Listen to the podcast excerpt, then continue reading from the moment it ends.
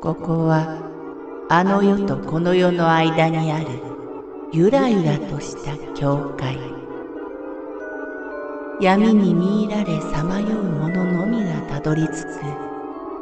大曲が時の世界へようこそ。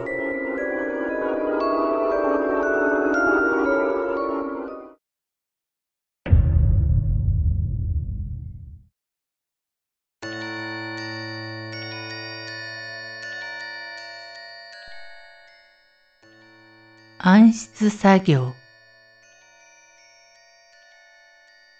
昔働いていた職場で写真の焼き付けのため一人で暗室に入っておりました。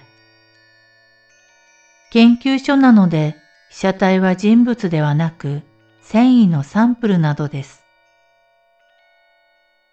ある写真を焼いた時です。印画紙の隅に何か丸くて白っぽいものが浮いてきました。本来そこには何もなく、バッグは黒なのでおかしいなと思いつつ、きっと印画しかネガが汚れていたんだろうと思い、もう一度焼き直しました。すると、また白っぽいものが映り、先ほどより大きくなっていました。はじめは直径1センチにも満たないくらいでぼんやりとしていましたが、3度、4度と同じことを繰り返すうちに、白っぽいものはだんだん大きくなり、最初の3倍ほどの大きさになっていたのです。このまま続けていたら、何か良くないものが形を表すような気がする。そんな危険を感じ、私はすぐに暗室を飛び出しました。たまたま別の部署にいた同期の女の子に状況を伏せて一緒に暗室に入ってくれるよう頼み込みました。すぐに仕事を続けなければならないので、機嫌な顔つきで来てくれた彼女と一緒に、もう一度同じ写真を焼きました。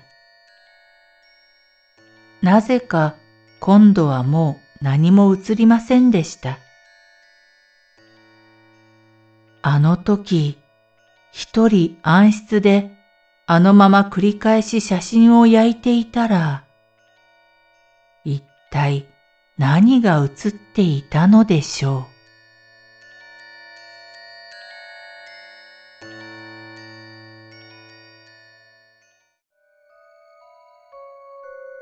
この番組は